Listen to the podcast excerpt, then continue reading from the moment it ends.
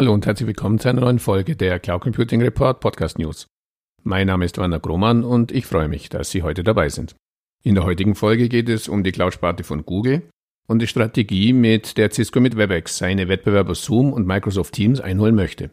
Die Cloud-Strategie der Bundesverwaltung sorgt wieder einmal für Diskussionsstoff und darüber hinaus haben wir wieder einige hoffentlich interessante News zum Thema Cloud Computing in Deutschland für Sie zusammengestellt.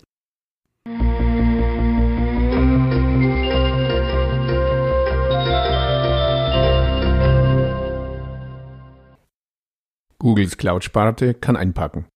Mit diesem wenig schmeichelhaften Titel wies das IT-News-Portal golem.de letzte Woche auf die wohl existierenden Probleme des Online-Giganten hin, im Cloud-Computing-Bereich mit seinen Wettbewerbern Amazon Web Services und Microsoft Schritt halten zu können. Ohne Google selbst als Kunde, so golem.de, wäre das Google Cloud-Angebot bald am Ende. Belegt wird das Ganze mit den Zahlen des vergangenen Jahres. Vergleicht man die Google-Zahlen nämlich zum Beispiel mit den Zahlen von AWS, so hat dieser allein im vierten Quartal 2020 mit 12,7 Milliarden US-Dollar nur unwesentlich weniger verdient als Google im gesamten Jahr 2020. In den zwölf Monaten kam Google mit seinem Cloud-Portfolio nämlich auf 15,2 Milliarden US-Dollar. Umso schlimmer wird das Ganze, wenn man darüber hinaus weiß, dass Amazon mit seiner AWS-Sparte bereits Milliardengewinne einfährt, während das Google Cloud-Business immer mehr Geld versenkt. In Zahlen ausgedrückt belief sich laut golem.de der operative Verlust der Google Cloud im vierten Quartal 2020 auf stolze 1,24 Milliarden US-Dollar. 4% mehr als im Vorjahresquartal und sage und schreibe 20% mehr Gesamtjahresverlust im Vergleich zum Vorjahr. Zu den Gründen erklärt golem.de, dass Google vor allem jene Cloud-Services vermarktet, die das Unternehmen selbst als besonders wichtig erachtet. Zum Beispiel Bigtable und BigQuery, Machine Learning Services und Dienste rund um Android. Im Gegensatz dazu, so Golem, seien AWS und Microsoft mit seiner Azure-Plattform näher an der Kundschaft. Sie würden ihren Kunden die Cloud-Services liefern, die diese auch wirklich benötigen, wobei Google seinen Kunden lediglich die Cloud-Services liefert, die er selbst benötigt. Und so kommt man eben am Ende zu dem ernüchternden Urteil, dass Google, wenn er seine Dienste nicht selbst benötigen würde, die Cloud-Plattform wohl mittelfristig einfach einstellen würde. Wie dies in der Vergangenheit bereits häufiger der Fall war, Stichwort Google Plus, Google Reader oder Inbox. Die Schwierigkeiten, die Google laut golem.de mit seiner Cloud-Sparte hat, sind für mich schon etwas verwunderlich. Immerhin ist die Google Cloud bereits seit 2008 online und mit der G Suite hatte Google ja schon zu diesem Zeitpunkt eine voll funktionsfähige Office Suite im Portfolio. Damals behaupteten die Chefs von Microsoft beispielsweise noch, dass es nie ein Microsoft Office aus der Cloud geben würde und propagierten stattdessen einen Ansatz, den sie Software Plus Services nannten. Amazon hatte damals zwar bereits seine Amazon Web Services schon vorgestellt, so richtig los ging das Business aber auch erst einige Jahre später. Falls Sie etwas mehr über den Einstieg der Großen in das Cloud-Business erfahren möchten, finden Sie ein entsprechendes Kapitel im Fachbuch Cloud Computing in Deutschland vom ISP-Hype bis heute. Weitere Informationen dazu finden Sie in den Show Notes. Doch zurück zur Google Cloud. Ob die Sparte wirklich schon einpacken kann, wie die Kollegen von Golem.de schreiben, kann ich nicht beurteilen. Genug Geld in der Kriegskasse im Kampf gegen AWS und Microsoft sollte, dank weiter sprudelnden Umsätze im Suchmaschinenbereich, vorhanden sein. Dennoch stellt sich natürlich die Frage, wie lange so eine Investition noch Sinn macht, wenn es einfach nicht gelingt, erwähnenswerte Marktanteile im Cloud-Geschäft zu erreichen.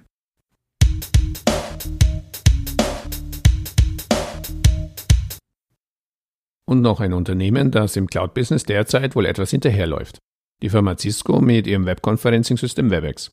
Während Homeoffice und damit auch Videokonferenzen gerade in Corona-Zeiten boomen, profitieren Hersteller entsprechender Cloud-Services wie Zoom oder Microsoft Teams Cisco dagegen weniger.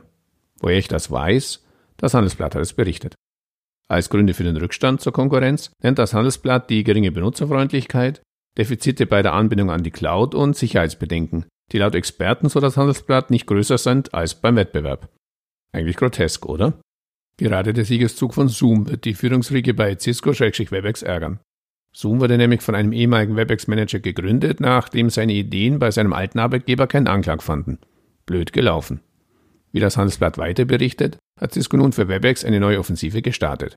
Viele neue Funktionen und höhere Benutzerfreundlichkeit. Allerdings kommt das Handelsblatt zu der Erkenntnis, dass auch die Wettbewerber bereits ähnliche Funktionen anbieten. Es wird also schwierig, sich allein mit der Funktionalität wieder an die führenden Anbieter heranzuroppen. Und die Benutzerfreundlichkeit? Tja, da entscheidet natürlich jeder Anwender subjektiv. Wir nutzen hier für unsere Webmeetings und auch zum Aufzeichnen der Podcast-Interviews GoToMeeting. Weshalb? Aus Anhänglichkeit, das Ding ist schon seit unseren Anfängen im Einsatz. Wir nutzten zuerst NetViewer des gleichnamigen Herstellers aus Karlsruhe und als die dann von Citrix Online übernommen wurden, wurde daraus eben GoToMeeting. Ansonsten kommen natürlich auch Microsoft Teams und wenn es unbedingt sein muss und der Kunde es im Einsatz hat, Zoom zum Einsatz. WebEx ist mir ehrlich gesagt schon länger nicht mehr über den Weg gelaufen. Wir hatten mal einen Projektkunden, der WebEx als Unternehmenslösung nutzte. Ich erinnere mich, dass ich damals immer das Problem hatte, dass es mir nicht gelang, per Headset an einer WebEx-Konferenz teilzunehmen. Ich musste mich stets per Telefon einwählen, immer mit dem Hörer am Ohr, bei längeren Webkonferenzen mehr als anstrengend und für eine Aufnahme natürlich schlicht unbrauchbar. Trotz einer mehrjährigen Projektlaufzeit gelang es weder dem Kunden noch uns damals, dieses Audioproblem zu lösen. Vielleicht sind es ja genau diese Unzulänglichkeiten, die am Ende dazu führen, dass ein eigentlich etablierter Anbieter, WebEx gibt es bereits seit 1995, die Cisco-Übernahme fand 2007 statt, auf einmal rechts und links durch neue Wettbewerber überholt wird. Ähnlich wie bei der Google Cloud bleibt es auch hier spannend zu beobachten, ob Cisco das Ruder nochmals herumreißen kann.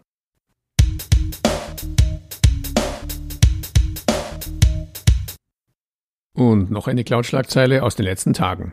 Staatscloud, nächste Runde im Microsoft-Streit. Titelte der Tagesspiegel vorgestern in seinem täglichen Entscheiderbrief in Digitalisierung und KI. Worum geht es genau? Die Bundesverwaltung versucht seit Jahren, sich im Interesse der digitalen Souveränität von Microsoft zu lösen. Bislang hat sie mit dieser Strategie aber keinen Erfolg. So zahlten die Bundesministerium im Haushaltsjahr 2020, wie Heise Online herausgefunden hat, rund 178,5 Millionen Euro für Softwarelizenzen, Cloud- und Serverdienste des Konzerns aus Redmond.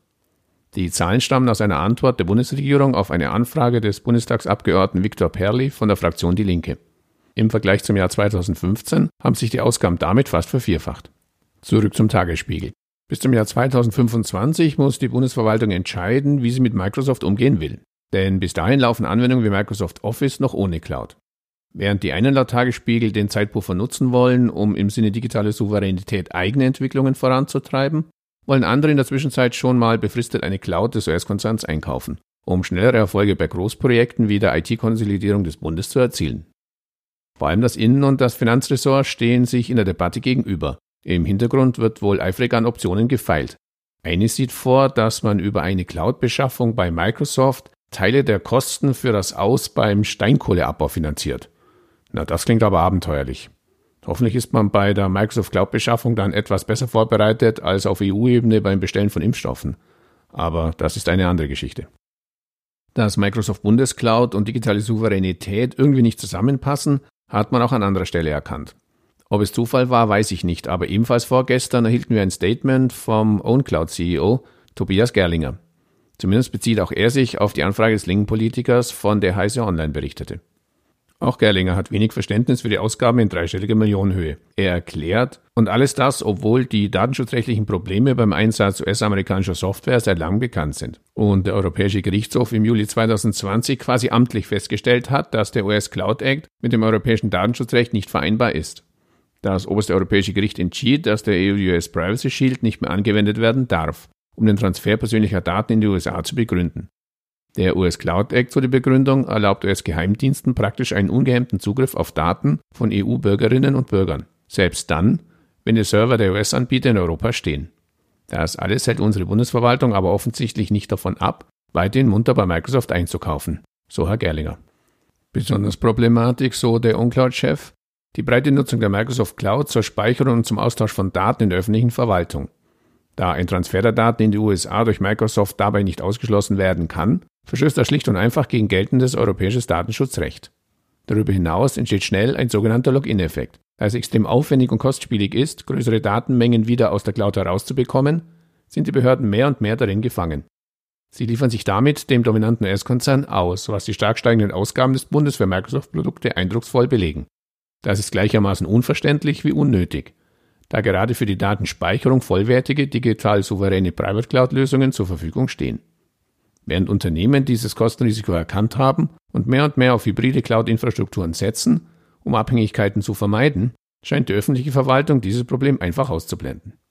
Nun muss man natürlich wissen, dass OwnCloud selbst eine Open-Source-Cloud-Plattform anbietet und Herr Gerlinger sicher zumindest einen Teil der 178 Millionen gerne auf dem Konto seines Unternehmens verbuchen würde.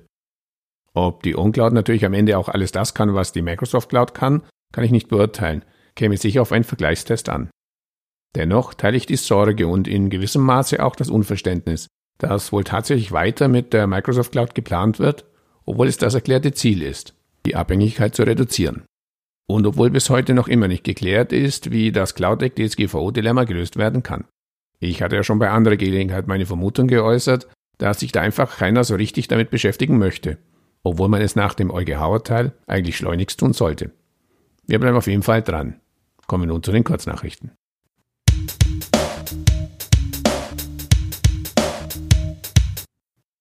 Nochmals kurz zurück zu OnCloud. Auch ohne die Millionen aus dem Bundeshaushalt scheint es bei dem Nürnberger Cloud Computing Anbieter gut zu laufen.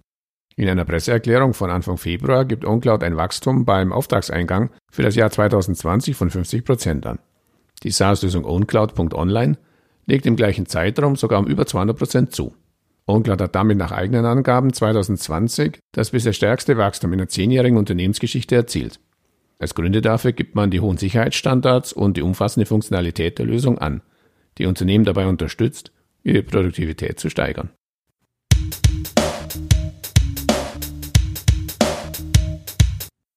Und noch eine Meldung zum Thema Cloud-Einsatz in der öffentlichen Verwaltung. Die Firmen Nextcloud, OpenExchange und Univention haben eine Software-Suite für den öffentlichen Sektor angekündigt und dazu ein Partnerschaftsabkommen unterzeichnet. Im Rahmen dieser Vereinbarung werden sie gemeinsam eine umfassende Software-Suite speziell für den öffentlichen Sektor entwickeln und anbieten, die Sovereign Productivity Suite SPS. Die Suite soll ein Online-Benutzerportal für den einfachen Zugriff auf E-Mail, Kalender, Kontakte und Aufgaben sowie Online-Datensynchronisation und Freigabe, Videokonferenzen und Chat, Funktionen zur Benutzerverwaltung und ein App-Center umfassen. Die SPS kann entweder als On-Premise-Lösung oder über Partner als Teil eines standardmäßig in Europa gehosteten Cloud-Stacks schnell implementiert werden. Dies gibt größeren Kunden und Cloud-Partnern die Flexibilität, die SPS in ihren eigenen Rechenzentren zu betreiben. Kleinere Kunden können von einer noch kürzeren Projekteinführungszeit profitieren, wenn sie sich für eine Bereitstellung der SPS über einen Cloud-Partner entscheiden. Wann die SPS verfügbar sein wird, wurde noch nicht bekannt gegeben.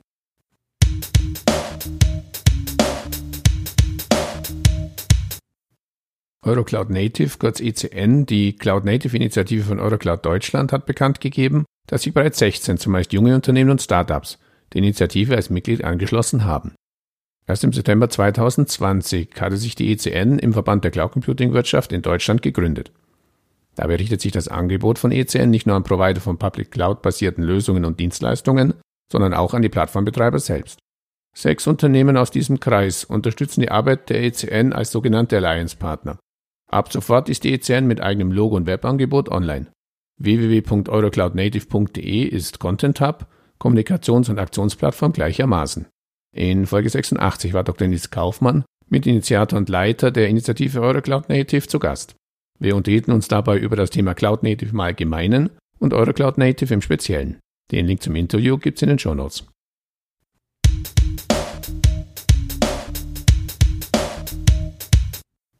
Zum Abschluss noch ein kurzer Hinweis in eigener Sache. Wie die treuen Hörer dieses Podcasts wissen, geben wir einmal im Jahr das Cloud Computing Marktbarometer Deutschland als Studie zum deutschen Cloud Computing Markt heraus. Das letzte Jahr stellte auch an uns als Marktforscher viele besondere Herausforderungen. Zum einen führte Corona dazu, dass wir die Umfrage erstmals um ein Corona-Special ergänzen mussten. Darüber hinaus haben wir im Herbst eine erste Kurzumfrage zum Thema Gaia X durchgeführt. Zum Jahresbeginn haben wir nun alle Ergebnisse der verschiedenen Umfrageteile in den Ergebnisbericht des Marktbarometers übernommen. Die neue Ausgabe steht ab sofort zur Verfügung. Weitere Informationen finden Sie unter www.cloud-computing-marktbarometer-deutschland.de. Alle Käufer der alten Fassung des Ergebnisberichts erhalten in den nächsten Tagen ihr kostenloses Update in Form der neuen Ausgabe.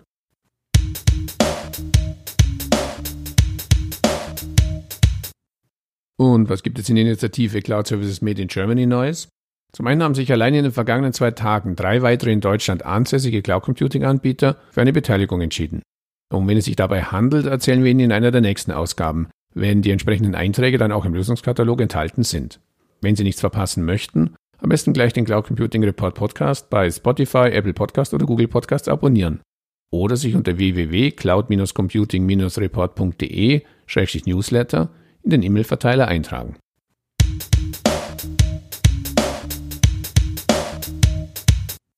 Haufe Lexware lädt am 25.02.2021 zum kostenlosen Webseminar Spotlight Lexbis. Los geht's um 9 Uhr. Im Webinar erfahren die Teilnehmer, wie sie mit der richtigen Unternehmenslösung die Effizienz in ihrem Betrieb langfristig erhöhen, vom Einkauf über Lager und Verkauf bis zum Kundenmanagement, Sie erhalten exklusive Einblicke in die Cloud ERP Lexbis, die exakt auf die Bedürfnisse kleiner und mittlerer Unternehmen zugeschnitten ist. Außerdem berichtet Christian Lelonek von IoT Max über seine Erfahrungen mit der Cloud ERP Lexbis.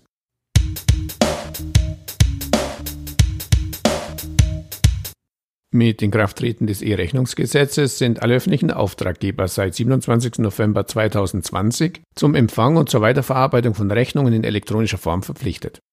Andere Formate dürfen seit diesem Zeitpunkt nicht mehr akzeptiert werden. Für Unternehmen, die öffentliche Aufträge ausführen und danach abrechnen, bedeutet dies einen zwingenden elektronischen Rechnungseingang beim Auftraggeber und dementsprechend auch einen zwingenden elektronischen Rechnungsversand in den Formaten X-Rechnung oder Zugpferd 2.1.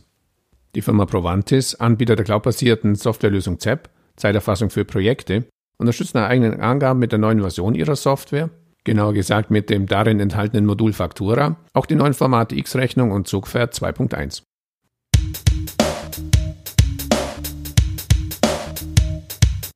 Zoll-Update, Brexit, Exportkontrolle und Co.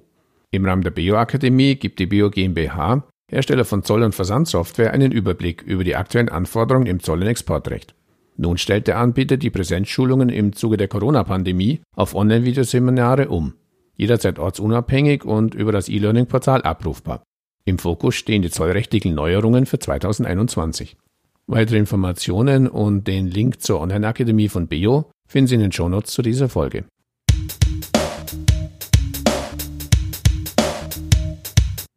OnOffice, Anbieter einer cloudbasierten Software für Immobilienmakler, blickt nach eigenen Angaben auf ein ereignisreiches und auch starkes Jahr 2020 zurück. OnOffice-Chef Stefan Mantel beschreibt die letzten zwölf Monate als Umbruchsjahr. Es sei trotz Corona möglich gewesen, viele neue Mitarbeiter ins Unternehmen zu integrieren. 50 neue Kollegen und Kolleginnen wurden eingestellt. Besonders viele Einstellungen gab es im Support, da man großen Wert auf einen guten Kundenservice legt und diesen weiter ausbauen möchte. Gleich zu Beginn des Jahres 2021 wurde mit der Gründung eines italienischen Office-Standorts in Turin ein weiterer Schritt in Richtung Unternehmensexpansion im Ausland unternommen. Insgesamt, so Mantel, sei er mit der Entwicklung des Unternehmens sehr zufrieden. So konnte man fast 1000 neue Maklerunternehmen und 6000 neue Anwender gewinnen.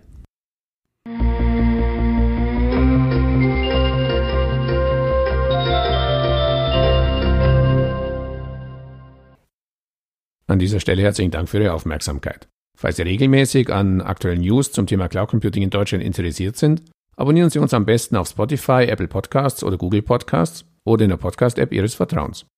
Und wenn Ihnen gefällt, was Sie da hören, freuen wir uns natürlich immer über ein entsprechendes Like. So viel für heute. Danke für Ihr Interesse und bis zum nächsten Mal. Ihr Werner Grohmann.